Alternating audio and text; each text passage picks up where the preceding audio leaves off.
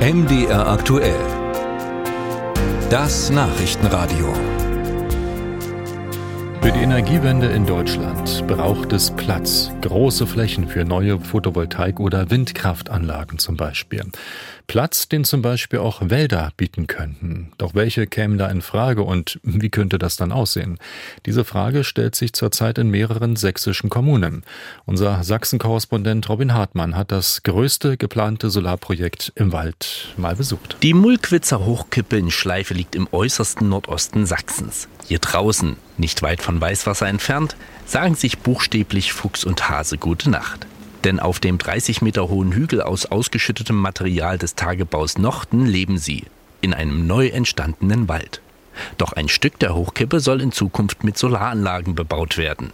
Dagegen wehrt sich Daniel Jakubik mit seiner Bürgerinitiative. Wir haben in Schleife mit massiver Umweltzerstörung durch den Tagebau Nochten zu kämpfen. Im Prinzip der gesamte Süden der Gemeinde Schleife wird derzeit umgepflügt, gerodet und vernichtet. Und die Hochkippen Mulkwitz haben sich innerhalb der letzten 60 Jahre zum wahren Naturparadies entwickelt, welches viele Einwohner und auch Gäste zur Erholung am Wochenende, zum Wandern, zum Pilzesuchen etc. nutzen. Jakubik hat daher kein Verständnis, dass sich die Gemeinde mit dem aktuellen Vorhaben überhaupt auseinandersetzt. Gestärkt fühlt er sich auch durch ein gemeinsames Positionspapier, in dem sich unter anderem NABU, Forst- und Landesjagdverband grundsätzlich gegen Photovoltaikanlagen im Wald aussprechen. Denn das Projekt in Schleife ist nur eines von zwölf im Freistaat, bei denen Solarflächen im Wald errichtet werden sollen. Mulkwitz ist das größte, rund 100 Fußballfelder groß.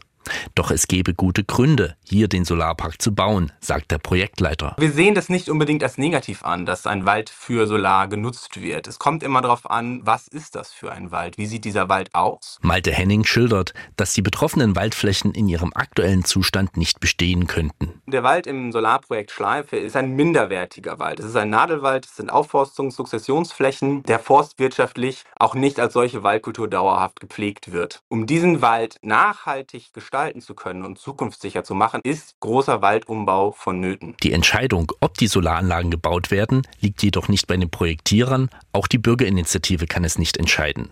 Forstbehörden, Landkreis, Naturschutzbehörden und Bürger, sie alle werden nun von der Gemeinde Schleife angehört. Eine Entscheidung sei noch komplett offen, sagt Schleifes Bürgermeister Jörg Funder. Es kann ja durchaus sein, dass die Behörden sagen, an der Stelle ist es überhaupt nicht möglich.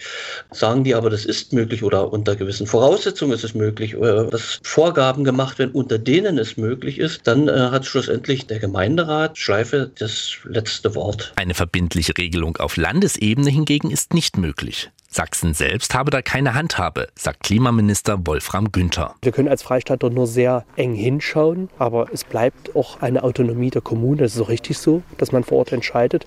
Aber politisch kann ich nur sagen, ich begrüße es nicht, wenn PV in den Wald kommen. Insofern kommt es immer auf das einzelne Projekt an, ob erneuerbare Energien in den Wald kommen werden. Was in Zwickau abgelehnt wird, kann in Meißen durchgewunken werden. Und so wird in den Gemeinden wohl auch weiterhin kontrovers über die Energiewende diskutiert.